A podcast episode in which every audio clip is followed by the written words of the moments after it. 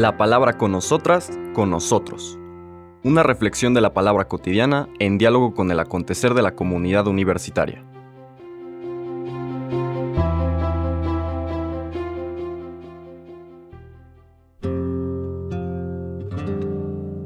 Hola, buenos días. Bienvenidas, bienvenidos a la palabra con nosotras, con nosotros.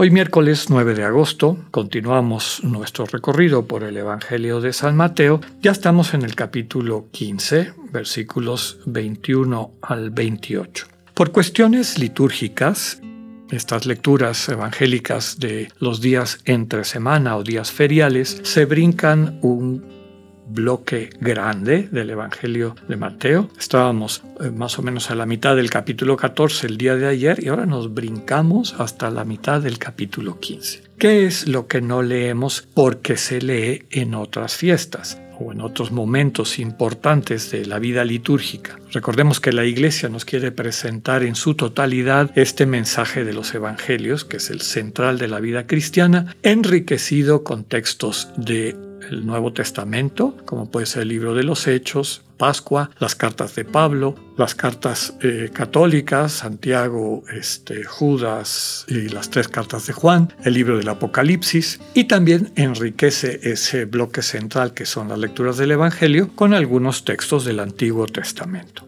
Es a lo largo de estos dos años que la totalidad de esta catequesis está cubierta. Pero bueno, aunque no está presente de manera concatenada en las lecturas que hemos estado siguiendo, vale la pena recuperar eso que no vamos a leer ahora porque se lee en otra fiesta. Entre el relato de ayer, el Señor caminando sobre las aguas, que comentábamos, y el relato anterior con el que está unido, la multiplicación de los panes, está una serie de escenas, el Señor sanando enfermos en Genezaret, que es el lugar a donde llegan después de esa travesía en medio de la tormenta, un lugar de tradición judía, y el Señor ahí transmite vida, es decir, cura a los enfermos. En medio de ese de esa escena de esperanza, de vida renovada, con la presencia de Jesús y de sus discípulos que lo acompañan y que se traduce, como decíamos, en personas sanadas que reencuentran la vida, no faltan aquellos que se oponen, que vienen y se quejan, que acusan a Jesús, que regañan a Jesús, diciéndole, tus discípulos quebrantan la tradición de nuestros antepasados porque no, se, no hacen las abluciones, estos lavados de mano rituales. Desde luego que no está criticando la higiene, los evangelios, pero es un concepto relativamente reciente. En aquella época se hacían esas abluciones no por higiene, sino por un referente ritual de búsqueda de pureza.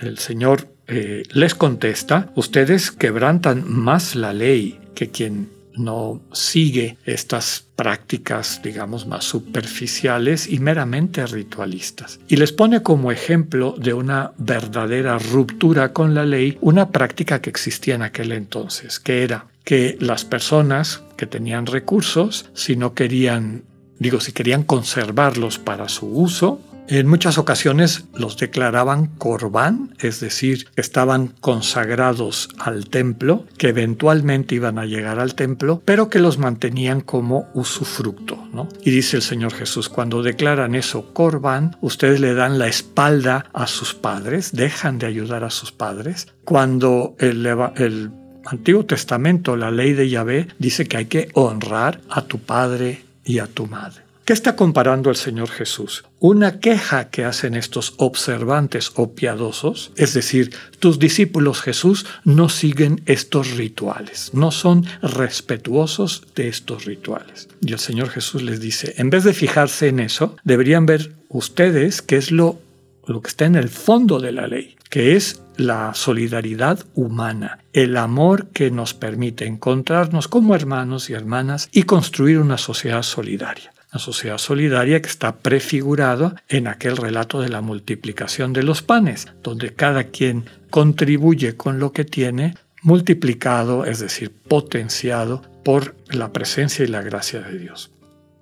Ante esto, el Señor deja totalmente expuesto que esa visión ritualista de la religión es un callejón sin salida, lo único que hace es alimentar a nuestro ego, a esa manifestación del mal que está en nuestro corazón y que bajo apariencia de religiosidad lo único que está haciendo es tapar un egoísmo destructivo.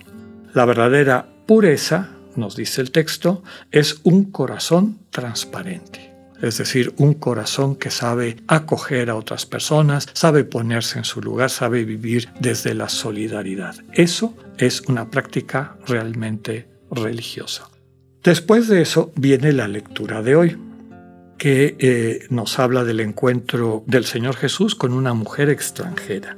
Les comentaba es capítulo 15 de Mateo, versículos 21 al 28. En aquel tiempo Jesús se retiró a la comarca de Tiro y Sidón. Entonces una mujer cananea le salió al encuentro y se puso a gritar, Señor, hijo de David, ten compasión de mí. Mi hija está terriblemente atormentada por un demonio. Jesús no le contestó una sola palabra, pero los discípulos se acercaron y le rogaban, atiéndela porque viene gritando detrás de nosotros. Él les contestó, yo no he sido enviado sino a las ovejas descarriadas de la casa de Israel. Ella se acercó entonces a Jesús y postrada ante él le dijo, Señor, ayúdame. Él le respondió, No está bien quitarles el pan a los hijos para echárselo a los perritos. Pero ella replicó, Es cierto, Señor, pero también los perritos se comen las migajas que caen de la mesa de sus amos. Entonces Jesús le respondió, Mujer, qué grande es tu fe, que se cumpla lo que deseas. Y en aquel mismo instante quedó curada su hija. Palabra del Señor. El texto, en el contexto de lo que hemos venido relatando, sirve desde luego en la catequesis de Mateo de contraste. Ya vimos que quienes se entusiasman con Jesús, la gente sencilla, quienes le tienen fe a Jesús, es decir, confianza, están dispuestos a ponerse en sus manos la gente sencilla. Ya más, un poquito más adelante, el propio Evangelio de Mateo nos presenta al Señor Jesús maravillado y agradeciendo al Padre. Has mostrado estas cosas a la gente sencilla, es decir, perciben dónde hay esta presencia del Dios que transmite vida. En cambio, los sabios y prudentes no lo captan porque confían más en su propio discurso, en su propia manera de ver las cosas. No se abren a esta novedad de Dios.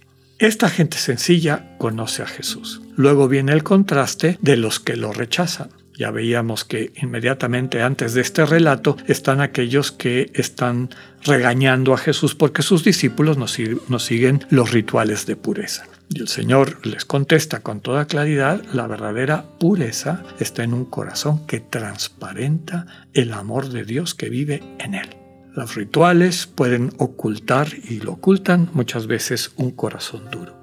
Y aquí viene este contraste. Una mujer extranjera, una mujer pagana, sí tiene un corazón transparente. Ama tanto a su hija que no pierde de vista eso que está buscando en confianza con el Señor Jesús, independientemente de lo que el Señor le transmite, que básicamente era su convicción en aquel momento de estar enviado solamente a las ovejas perdidas de Israel. Aquí hay un elemento importante, es esta fe, que grande es tu fe, le dice el Señor, que se cumpla lo que deseas. Hay dos cosas importantes de recuperar que ya hemos comentado en otro momento. En el Evangelio de Mateo es la primera persona que le da a Jesús un título divino.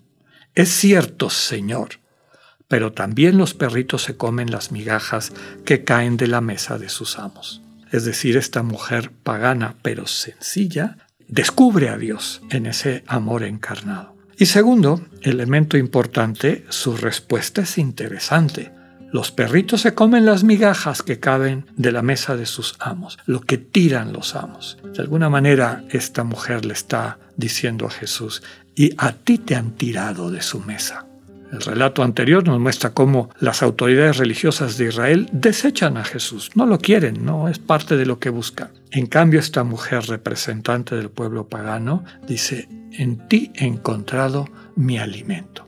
Pidámosle al Señor la gracia de tener siempre fe, confianza en la manera como Él puede transformar nuestras vidas para que así a su vez nosotros podamos compartirlas. Que así sea, que tengan un buen día, Dios con ustedes.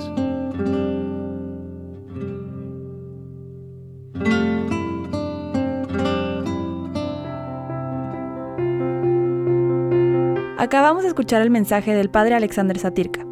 Escúchalo de lunes a viernes a las 8.45 de la mañana por radioiberoleón.com, a través de nuestra app gratuita para iOS y Android o por Spotify.